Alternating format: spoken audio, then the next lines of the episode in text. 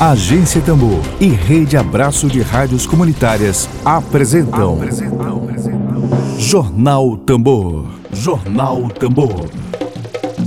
Comunicação livre, popular e comunitária. Está no ar Jornal Tambor. Jornal Tambor. Dia, bom dia, bom dia. Hoje com vocês, quem fala aqui sou eu, Rejane Galeno, no nosso Jornal Tambor de hoje. Dedo de prosa. Dedo de prosa.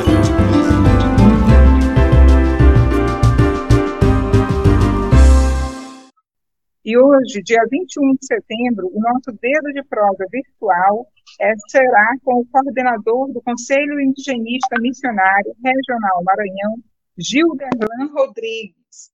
E o tema central da nossa prosa virtual é as queimadas no Pantanal e as ameaças nas terras indígenas maranhenses.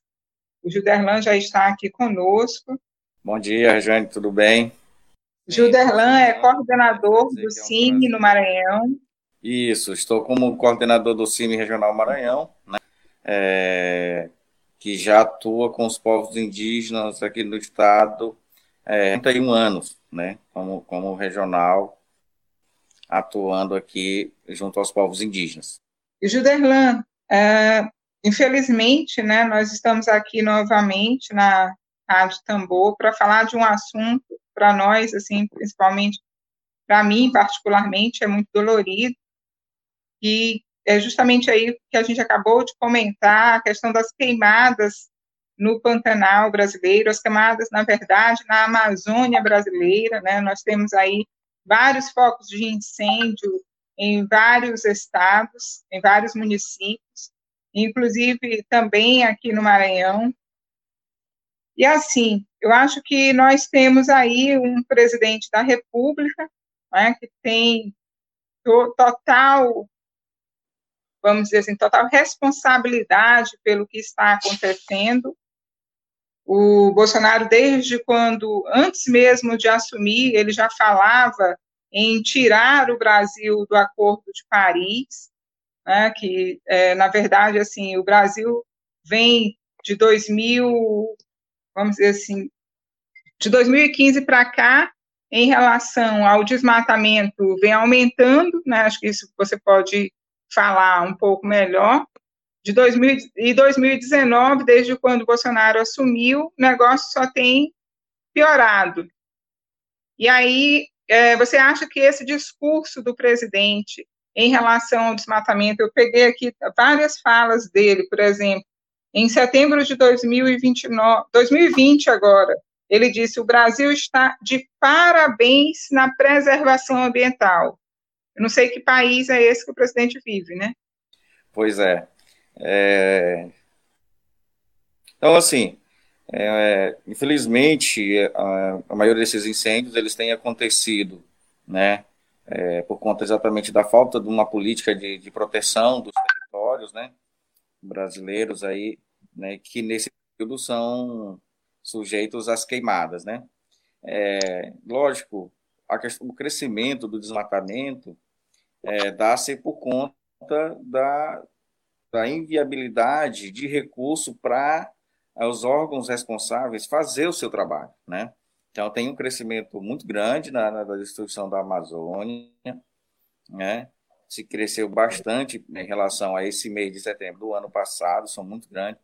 A mesma coisa aconteceu com a questão dos incêndios, se comparando o, setembro de 2019 para o setembro, para 720, né, tu tem um aumento significativo, de em torno de quase 9 mil focos de incêndio a mais, né? Então, é lógico, isso demonstra é, uma falta de política de proteção, né, é, para combater é, dos territórios, né, das áreas de, de, de floresta e também para o combate da, dos incêndios nos territórios, né?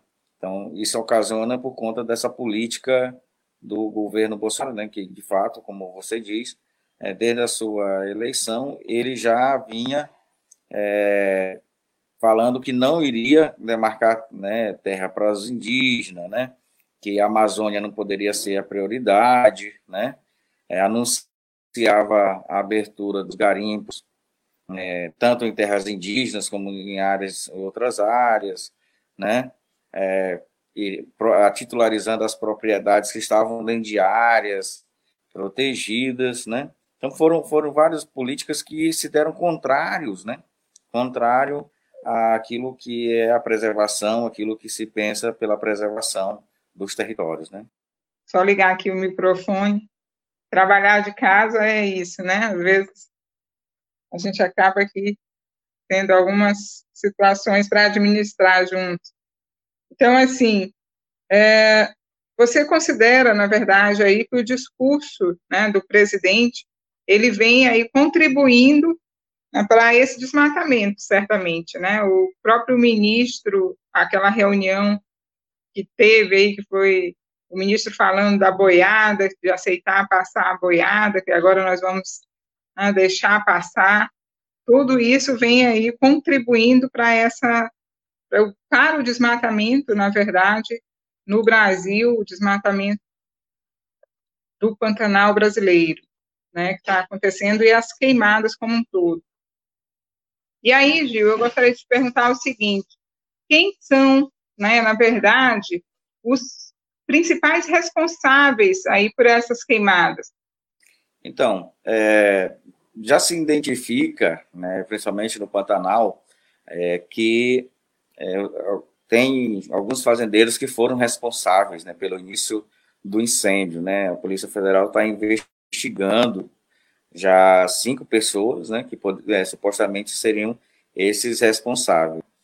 É, a gente tem, além de, né, dessa forma, às vezes criminosa, né, de, de provocar as queimadas, é, gente, é, que são muitas das vezes por queima de pastos, né? Os fazendeiros queimam os pastos e a, o fogo acaba avançando né, para alguns territórios que não deveriam é, sofrer as queimadas. Né? Aqui também a gente vive muito isso né, com os territórios indígenas, é, onde o fogo muito, é proveniente de muitas das vezes de fora. Né?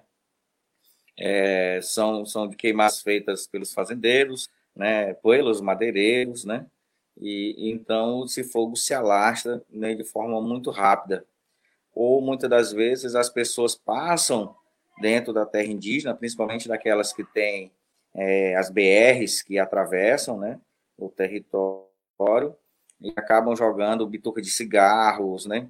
E, e isso acaba provocando o incêndio, que muitas vezes né, tem dificuldade para ser controlada, e controlado já consumiu é, praticamente a terra indígena inteira.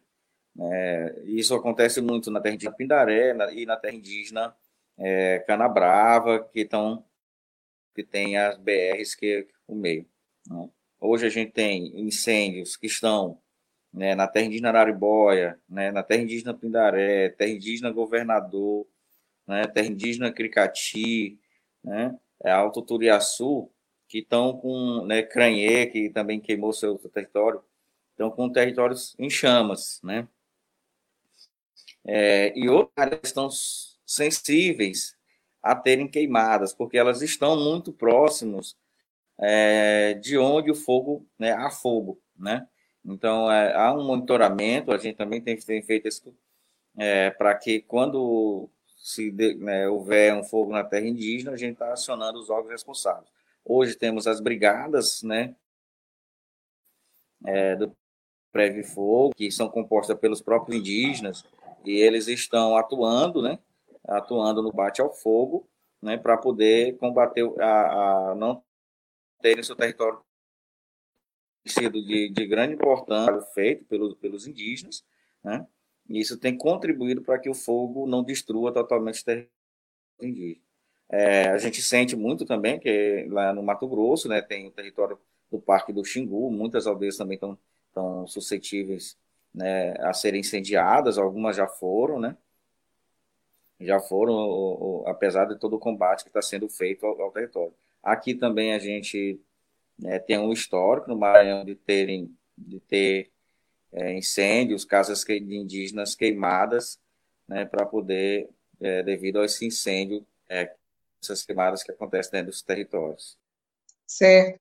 E aí, assim, acho que uma das, da, é, das principais, vamos dizer assim, um dos principais problemas né, que atingem aí, fora a questão da fauna, da flora, que as queimadas atingem, mas também atinge um outro problema que está relacionado à segurança alimentar dos indígenas. Eu gostaria que tu comentasse sobre isso, né, de quais os prejuízos que as queimadas, que as queimadas, que essas queimadas elas trazem aí para a população indígena. Então, é exato, né? Além da, da queima da, da floresta, né? E, e também que afugenta muitos os animais que são base da alimentação dos povos indígenas, é, acabam queimando áreas né, importantes para a agricultura, né? É, e aí é, impossibilita os indígenas de estarem fazendo as suas roças, né? Que são roças tradicionais, né? É, e aí isso acarreta, lógico, é, uma preocupação maior com nas comunidades, porque aí, é, infelizmente, é, nesses, no ano que nesse ano que acontece as queimadas, as roças diminuem porque toda a área foi queimada, né? E aí também diminui a presença dos animais porque é, acabam sendo afugentados, né? E fugindo para mais para longe do território, pra, né? Das aldeias, mais estão mais perto das aldeias, né? E isso implicando em, em, muito mais dias caçando, muito mais dias, né? Buscando a sua alimentação, né? Sem contar que tem que ter esperar todo um ciclo, né, de novo, de, de, de recomposição da floresta para poder, é, e também das áreas que eles né, manejam na sua agricultura para poder voltar, né, voltar a plantar, né, para plantar. Então, eu, são prejuízos enormes, né, que, que são causados pelas queimadas, né, e principalmente quando elas atingem os territórios indígenas, né. Então, os indígenas acabam ficando numa, é, sendo colocados, na verdade, numa situação de vulnerabilidade, né? Tem muitas das vezes depender de cestas básicas, né, provenientes de instituições que, que os apoiam, né, da da da né, via Funai, para poder alimentar suas famílias, né? É, por conta das queimadas que, é, que acontecem dentro dos territórios. Então, é, é é um prejuízo muito grande né, para os povos indígenas, porque eles deixam de, de consumir a sua alimentação né, com própria né, para comer alimentos industrializados, né, que são alimentos que acabam provocando uma série de doenças dos povos indígenas, né, né, como a hipertensão, a diabetes, né, e isso acabam essas doenças sendo potencializadas por conta dessa dependência da alimentação proveniente de é, né, da indústria que é possibilitado por né, por conta da né, na sexta por conta do, dos povos não poderem produzir as áreas as áreas de roças serem queimadas né? É, o Martins Quelé comenta aí conosco, né, na live, dizendo que é incalculável estes crimes, não tem igual. E, de fato, aí é incalculável né, o número uh, de prejuízos. A, a Madalena Borges também comenta, diz, povos que vivem exclusivamente da coleta e da caça têm esse modo de vida ameaçado por conta do fogo, que na sua maioria são criminosos. O João Hélio, também lá de Caxias, comenta e diz que aqui na região leste do estado, de setembro a dezembro, é fumaça e fogo que parece que vai acabar o mundo. Então, aí são os comentários, as pessoas que estão participando aqui conosco da live. E aí, assim, esse período de pandemia, onde as pessoas acabaram comentando cada vez mais, mais sobre a pandemia, né, como aí, até porque foi uma coisa também que devastou a sociedade brasileira, mas, assim, você acredita que esse período contribuiu para esse aumento da, do fogo nas terras indígenas, para as queimadas? O falta, você colocou aí a falta de fiscalização, né, que já é uma coisa, já era uma coisa presente. O governo brasileiro não tem interesse em fiscalizar, o interesse aí é de destruir. Inclusive o presidente ele coloca que enquanto em uma declaração ele disse que enquanto ele fosse presidente ele não, né, não demarcaria as terras indígenas, quer dizer, ele não tem nenhum compromisso com a população indígena. Ele diz assim: é, enquanto eu for presidente, não tem demarcação de terra indígena. Isso foi em 2019, em agosto de 2019. E é assim, hoje mesmo eu li uma reportagem sobre o Piauí, né, que fez, uh, teve uma demarcação de terra indígena no Piauí. E aí, assim, uh, ele diz, né, ele falou, fez esse comentário, então, uh, você acredita que esse período todo aí que a gente está vivendo tem contribuído ainda mais para essa devastação? Então, é, esse, esse processo, né, todo aí que nós estamos vivendo, é exatamente por conta desse, pos, desse posicionamento, né, posicionamento do, do atual presidente, né.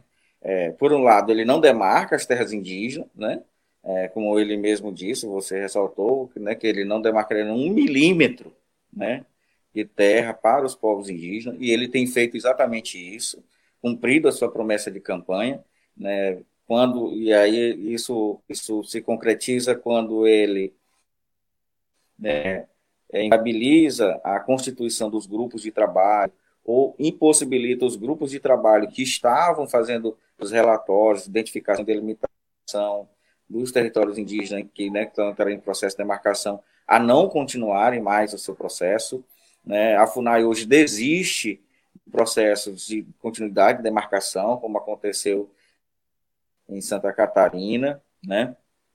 E, e então, dizer, ele tem cumprido exatamente isso. Dizer, quando ele publica, quando a, a própria FUNAI publica uma instrução normativa número 9, né, que regulamenta a, a, titularização das propriedades privadas que estão dentro de processos de terras indígenas, de processo de demarcação de terras indígenas, né? Então, isso são, são fatores é, que nós observamos né, da concretização daquilo que ele já vinha dizendo na campanha. Né? É, e aí essa situação ela se agrava também quando ele, ele impossibilita, né, no caso das queimadas, das invasões das territórios indígenas, o próprio órgão federal, que no caso é o IBAMA, de fazer o seu trabalho. Né? O IBAMA, o, próprio ICMBio, né, é, são, aconteceram cortes gigantescos né, na, no, orçamento dessas instituições, que hoje impossibilita de ser feito esse trabalho, né, enquanto isso, por outro lado, né, o latifúndio avança, o agronegócio avança, né, um, tendo também muito mais recursos destinados às plantações de soja, e aqui a gente vê né, a questão do próprio Matudo aí, né, a discussão de, da construção de mais um porto para exportação de soja, de, né, de ferro, né, e aí, enquanto mais as comunidades sendo, sendo né, retiradas, expulsas, né, do seu, dos seus territórios para darem é, lugar a esse tipo de projeto. E aí a gente vê, nos territórios indígenas, que é a mesma situação, né, é, as queimadas, elas avançam a cada, cada ano, elas avançam, né, é, destruindo esses territórios, né, é, destruindo a, a, os animais, a fauna, a flora, a base da alimentação do Estado. E aí, né, o nosso próprio governo, o governo do Estado, ainda contribui para que esse, é, essa destruição vai, aconteça, né? Quando ele, ele né, é, re, né, agora, né, um projeto de lei que se aprova, foi aprovado, reduzindo, reduzindo a Amazônia Maranhense, né? É, é, reduzindo a porcentagem de desmatamento, né, que esses fazendeiros, é, os fazendeiros podem se fazer suas propriedades, né? Então, isso também contribui ainda mais para que haja mais desmatamento aqui no estado do Maranhão, que já, já é, né, aumentou do ano passado para cá, né? E também possibilita a, né, que haja mais queimadas, né? Mais queimadas nesse período. Se a gente for pegar é, a, a base hoje que a, a própria NASA está colocando, e a gente vê as imagens de satélite do Maranhão, é, é impressionante como o Maranhão inteiro está em chamas, né? Tá em chamas. É, então, como não há um Quais são os municípios mais atingidos aqui no Maranhão? Aí, hoje tem, tem é, na região aqui né, de Amarante, né, a região da Barra do Corda, de Fernando Falcão, né, e praticamente toda a região sul maranhense, né, região de balsas, de balsas, aquela região, é, os dados têm muito fogo nesses municípios, né, a gente percebe é, bastante fogo nessas áreas, e, e, são áreas que a gente pode destacar, que é a região de Cerrado, né, a gente tem também muito, muito, muito fogo nessa região noroeste do nosso do estado do Maranhão, né, é, próprio é, São João do Caru, naquela região de Alto Alegre, ainda tem, tem bastante fogo, que é estão aí na, aqui na, na própria região de Imperatriz, né, é, tem bastante focos de incêndio nessa região. E a região, e a região também, a região de Caxias, essa região de Caxias, ali Timon, que é essa parte, são outros municípios que também tem muito fogo, né, está apresentado na base de dados também do próprio INPE e, e também da, do controle feito pela, pela NASA pelo, pelos fins, né, é um programa, uma, controlam, né, eles publicam para ver o, o, os, os focos de incêndio. Então, assim, essa... São municípios que a gente essa lei... conta para viabilizar esses projetos. A Lei de Zoneamento Ecológico da Amazônia Maranhense, né, ela vem contribuindo para esses ataques a esses territórios indígenas, no caso. Ela contribui porque, à medida que, por exemplo, terras indígenas históricas, que a gente sempre soube que, for, que ficou... É, é, eram a Amazônia, né, que é Cana Brava, que estão no município de Grajaú, entre Grajaú e Barra do Corda, ficaram fora da Amazônia, né? Eles não são considerados como Amazônia mais. Então, lógico, é, a própria terra indígena geral da Toco Preto, né, no município de Itaipava do Grajaú, foi cortada ao meio, né, como uma parte considerada Amazônia, outra parte não considerada Amazônia. Então, isso vai significar para esses territórios indígenas uma pressão muito forte, né, que já vem acontecendo, né, e, e agora se potencializa, né, porque a, a região já está é, praticamente tomada, aquela região, né, é, pela soja, pelo eucalipto, pelo eucalipto. Então isso, dizer, o desmatamento ali ele vai crescer e logicamente vai pressionar os territórios indígenas que estão ali naquela região, né, cada vez, né, por esses projetos, pelo projeto da soja, pelo projeto de eucalipto, né, que está sendo viabilizado naquela região, né, e tendo é, as licenças ambientais sendo, sendo expedidas pela própria SEMA, né, que, que tem essa responsabilidade. Então, para esses territórios indígenas, isso vai ser é, mais, um, mais um complicador né, nesse processo, né, porque eles vão estar, vão estar sofrendo essa pressão ali muito grande fundo e desses outros projetos né, que tem, estão sendo desenvolvidos ali naquela região. Eu tive um probleminha aqui com o celular, acabei saindo novamente, dentro de entrar. que a gente percebe, né? Viu, Regiane? Um outro, um outro problema que é, é, é percebido né, nesse, nesse mesmo projeto é que o, o, próprio governo incluiu dentro desse do, do, Estado, né, incluiu dentro da questão do próprio zoneamento é, a captação de recurso a partir da, da, da, é, da da captação de carbono, né? É, de carbono, de grandes de empresas, de, de empresas, né? É, particulares, né? Ou seja, ele trouxe, ele viabilizou isso no, no, no, que a gente conhece como RED, né? Que é a redução por degradação, né? É, e, né, e esse RED, né? Ele vem e vem é mais um elemento que vai contribuir né, para que as terras indígenas né, tenham tenham conflitos, né, porque ele possibilita o investimento de recursos de empresas que querem continuar desmatando. Então, é viabilizar a questão da economia verde, é, que está que tá muito tá sendo dito, né? E se concretiza é, essa questão da economia verde através do, do que eles estão chamando Maranhão Verde, né? que também tem um programa para os indígenas, que tem... Oi, está me ouvindo agora? Está me escutando? Para que a gente possa encerrar aí o programa, eu tive um problema novamente aqui com o celular, né? Tá, estamos tendo um problema de internet, também no aparelho telefone, Eu gostaria de convidar o Gil para entrar novamente. E aí a Madalena coloca aqui uma observação onde ela diz, só aguardar que o Gil entrar. Olá, Gil, voltei. A Madalena ela diz o seguinte: a política indigenista no atual, do atual governo é escancarar os territórios indígenas para o avanço do agronegócio. Em todos os órgãos que tratam da questão indígena, estão comandados por militares e por representantes do agronegócio. No Maranhão, tem avançado as invasões nos territórios indígenas nesse período de pandemia.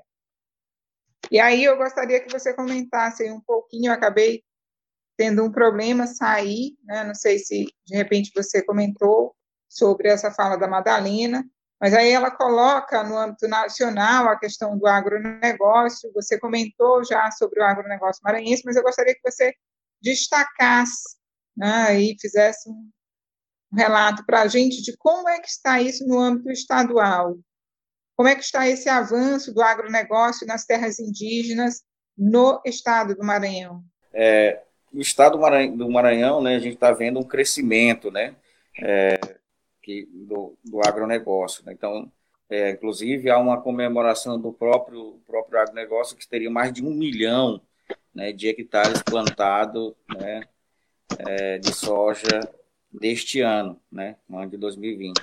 Então, a gente vê que eles têm comemorado esse crescimento né, é, do agronegócio. Por outro lado, né, para as comunidades é, de povos e, e né, povos e comunidades tradicionais, é um sofrimento porque esse, é, acabam estão acabando sendo expulsos dos seus territórios, né? Então, é, é, o atual governo está muito alinhado, né, com essa política do agronegócio, né, tanto a nível e aqui também a nível regional e também a nível nacional.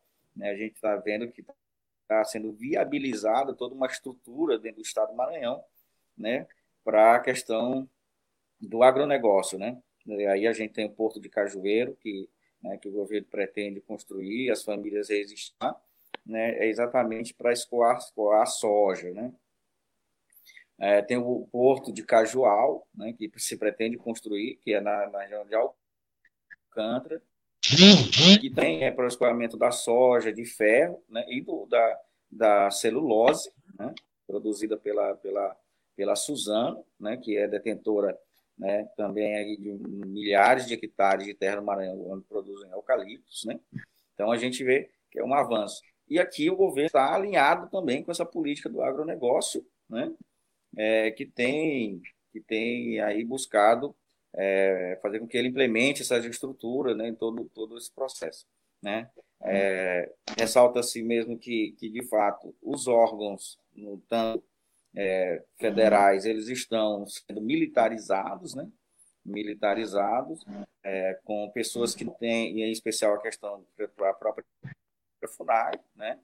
que tem responsabilidade de atuar na defesa dos direitos dos povos indígenas, mas que é, tem, tido, tem colocado na, nas suas coordenações regionais é, militares reformados, né, e que não entendem, não entendem, infelizmente não entendem da, da política indigenista, né, mais, mais para cumprir aquilo que o, que o atual presidente disse, né, inviabilizar os processos de demarcação da terra indígena, né, é, a questão das indígenas e mais para, é, e infelizmente Nesse sentido, a gente vê é, as terras indígenas é, sendo cada vez mais, mais invadidas, né? Invadidas é, aqui no estado do Maranhão.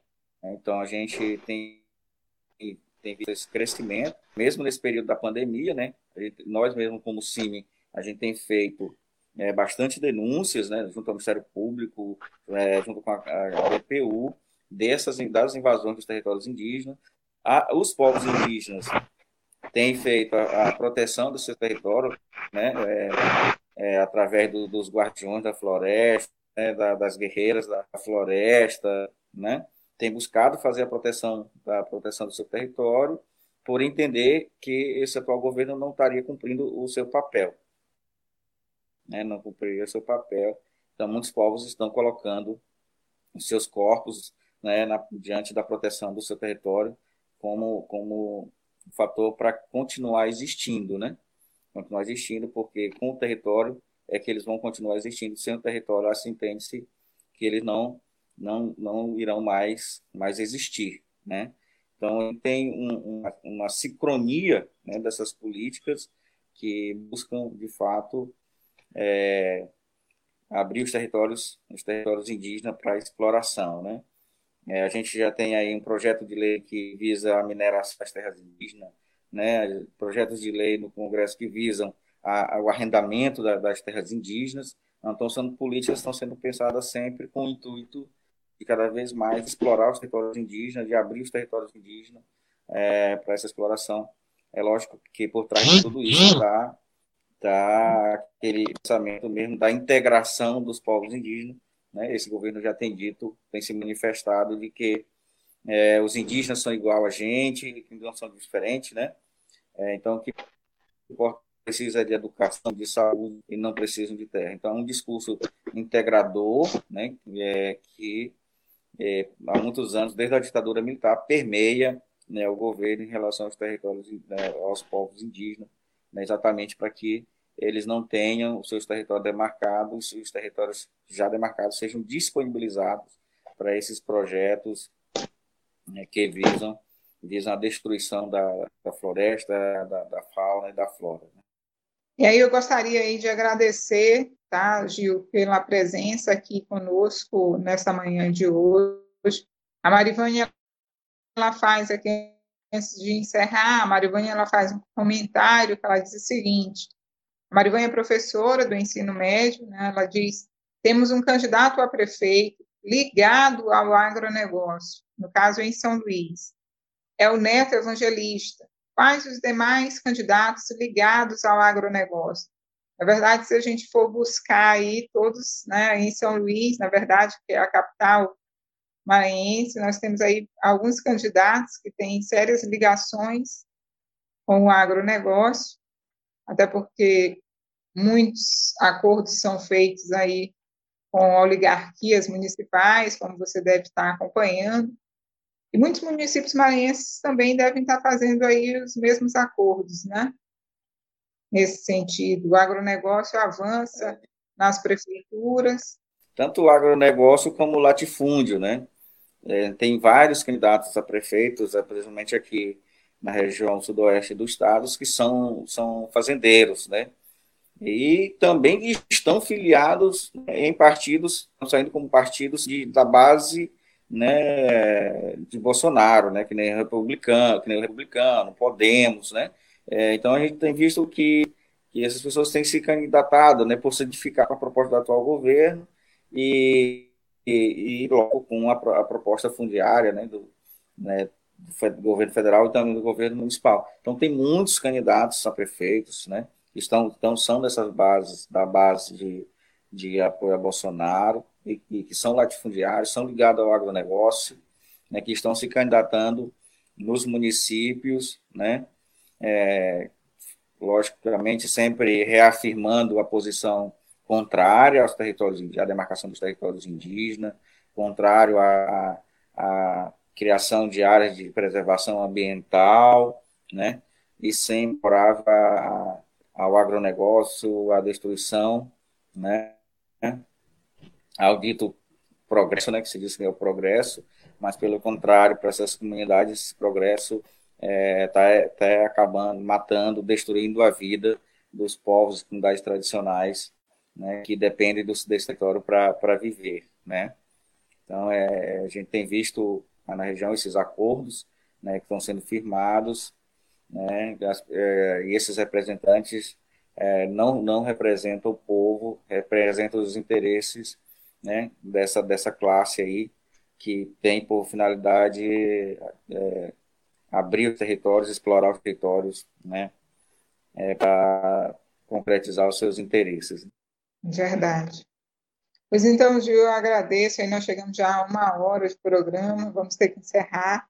Gostaria de agradecer a sua presença mais uma vez aqui conosco e gostaria que você fizesse aí as considerações finais como é de praxe aqui na Agência Tambor. Então, a gente agradece a oportunidade de falar de um tema que é, né, tá latente, né, estamos aí convivendo nesse momento, é, todos nós, né, com as famílias sendo atingidas pela fumaça, né, é, aí, tanto quem está nas cidades como nas comunidades, né, então a gente proclama a, a sociedade, né, é, que a gente desperte para a proteção da, né, da, da Amazônia, né, do Cerrado, né, das comunidades que dependem dependem desses territórios né, para viver. Então é importante que nós né, possamos fazer a nossa parte também na defesa de, né, desses biomas. É, logicamente que no fim a gente está falando da defesa da vida, né? É, da defesa dos povos indígenas, né? É, que que dependem desses territórios para continuar existindo.